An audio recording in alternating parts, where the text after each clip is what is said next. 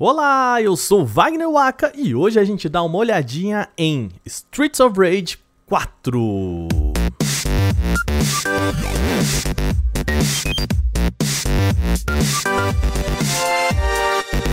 Antes de mais nada, eu só queria lembrar vocês que esse programa só é possível pela nossa campanha de financiamento coletivo. Então entre lá em apoia.se e procure por bônus stage, ajude a gente, paga um cafezinho que você já ajuda demais. Streets of Rage está na lembrança de muita gente que tinha um Mega Drive em casa. A franquia foi um dos grandes destaques do gênero chamado Beaten Up, também conhecido em bom português como talvez hum, porrada neles ou briga de rua. Mesmo com sucesso na década de 90, a franquia foi vítima do que eu chamo de rolo compressor do tempo. O gênero em si não sobreviveu à difícil missão de se inovar, como a gente bem sabe, no capitalismo não há espaço para quem só faz mais do mesmo e é o que aconteceu com Beaten Up. De certa forma, era um gênero engessado em uma mecânica de outros tempos. O cenário é 2D, tem aquele ar de arcade antigo e sem uma movimentação muito complexa. Além disso, hoje também já existem os hack and slash, né, que de forma muito simples são o beaten up em um universo 3D. Eu digo isso só pra mostrar para vocês que fazer um novo Streets of Rage é um desafio e tanto. A SEGA queria que o jogo carregasse essa essência do que é Streets of Rage sem parecer um jogo ainda lá da década de 1990. E para isso, ela colocou três desenvolvedoras no processo de fazer esse jogo. A primeira delas foi o time da Dotemu, é um estúdio especializado em trazer para o universo de hoje os jogos mais antigos. Eles foram responsáveis pelo Wonder Boy, sabe? Aquela remasterização muito bacana que aconteceu, se me engano, no ano passado. A Dotemu tinha a função exatamente de manter essa essência do que é Streets of Rage, ou seja, garantir que os personagens, cenas e até pequenos easter eggs pudessem disparar aquela fagulha de nostalgia do jogador, mas sem, né, claro, parecer piegas. Outro desse trio é o time da Lizard Cube, o estúdio que também trabalhou na arte do novo Wonder Boy, eles fizeram o desenho à mão e deram uma nova cor e efeitos para o que é Streets of Rage 4. E também, nesse trio, teve a Guard Crush Games, empresa especializada exatamente em beat'em ups. Lembra que eles fizeram aquele Streets of Fury, que era uma homenagem ao gênero, que usava captura de movimento, meio que o que o Mortal Kombat fez, mas numa pegada, sei lá, bizarra. O fato é que a Guard Crush sabe fazer a mecânica e ela ficou responsável exatamente por essa parte do jogo. Mas será que essa mistura toda deu certo? Essa é a pergunta que eu deixo aqui no ar. Bom, eu botei a mão em uma demo de três fases em diferentes pontos da história de Streets of Rage 4 e já posso dizer para vocês que sim, é uma excelente releitura do que é um beat'em up. Passados mais de 20 anos desde o lançamento né, de Streets of Rage 3, a gente podia esperar que eles mudassem alguma coisa, né? A começar, são dois novos personagens que eu joguei na demo ali. Tinha, além do Axel, da Blaze e do Adam, também tinha a Cherry Hunter, que é filha do Adam e que é meio que a cota jovem aí da, dessa turma. Ela é uma menina adolescente, tem calças rasgadas e carrega uma guitarra nas costas que ela usa como arma. Ela é um personagem mais veloz, mas os seus golpes não são assim tão fortes como os dos outros. Além dela, também tem Floyd Iraya, que é um experimento, né? Ele é um cara que tem braços metálicos.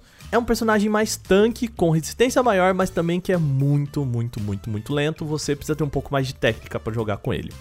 Mas não é só com esses dois personagens que Streets of Rage 4 traz novidades. Ele também tem mecânicas novas. Lembra nos outros jogos que você tinha aqueles golpes especiais, mas que para você usar perdia um pouco da energia do seu personagem? Pois é.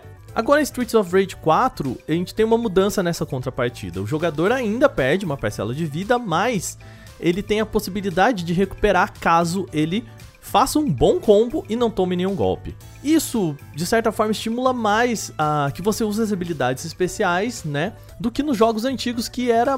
Eu acho que era mais punitivo do que aqui. Por exemplo, se você começa um combo já com esses golpes, já recupera sua vida logo em seguida, né? Se arrisca aí a tomar um golpe. A Cherry, por exemplo, ela tem uma guitarra, né? E ela consegue bater no inimigo no chão com esse golpe especial. Dentro dos personagens, ela é única com essa habilidade e funciona muito bem quando você quer criar um combo em cima de outro personagem. Outra mudança na luta tá na habilidade de superpoderes, né? Vamos chamar aqui de ult, como no Overwatch. Agora, cada personagem conta com esse ult e pode usar algumas limitadas vezes. Você pega um item na fase que deixa você utilizar esse golpe mais poderoso. Diferente do golpe especial, ele não consome a vida do jogador e ele é mais forte, podendo assim limpar a área ou pelo menos a frente do seu personagem. A ideia é que você use naqueles momentos mais difíceis e nas lutas contra chefes. Até mesmo personagens mais clássicos também têm novos movimentos, por exemplo, o Adam, que antes era meio que só um, uma versão com outra cor do Axel, né? Agora ele tem uma esquiva e é bem legal, porque ele é um boxeador, então ele vai para trás do personagem, cria outro tipo de estratégia.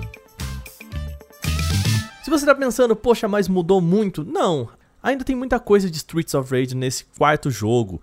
Por exemplo, você ainda tem as armas no chão, né? O pedaço de cano, um cutelo, uma faca. Você passa pelos dojos, pelos ambientes, né? Muito clássicos da série, mas tem algumas mudanças. Por exemplo, nas armas, agora você tem um botão específico para pegá-la. Lembra que quando você jogava Street of Rage, às vezes você só queria dar um soco no cara, mas aí você pegava a arma sem querer porque o botão era o mesmo?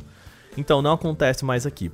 Pelo fato de ter um botão a mais só para isso também, agora você consegue jogar esses itens mais fácil nos seus inimigos e pegá-los de volta no ar. Então você pode até fazer um combo de jogar, pegar, jogar, pegar, jogar, pegar algumas vezes. É bem legal, é bem bacana. Outro elemento clássico que aparece aqui são os de combinação entre os personagens. Você pode jogar em duas pessoas online ou até quatro pessoas em multiplayer local e escolher se você quer fogo amigo ou não.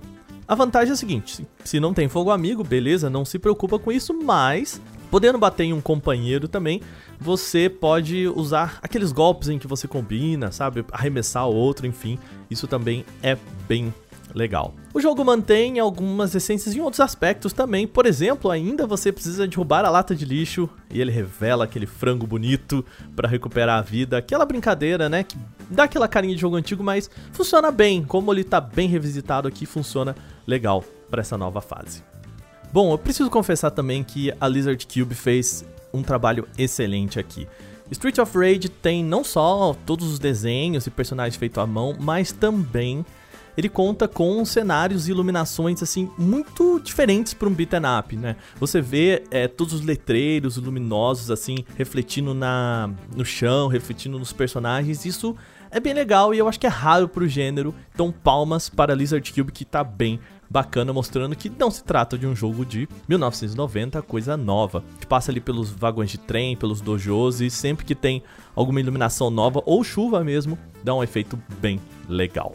Dito isso, eu acho que parece claro, né? Streets of Rage tem tudo para ser aquele jogo confortável, sabe? Como aquela comida confortável que você meio que conhece mas que também você gostaria de apresentar para um amigo novo, né? Ele deve ser muito bacana para quem é aquele jogador mais nostálgico que colocou a mão no Mega Drive, mas também vai ser bem bacana para mostrar para alguém novo. Quem passou pelos outros três da série, com certeza vai perceber muita coisa que ou reaparece aqui ou é citado como uma referência.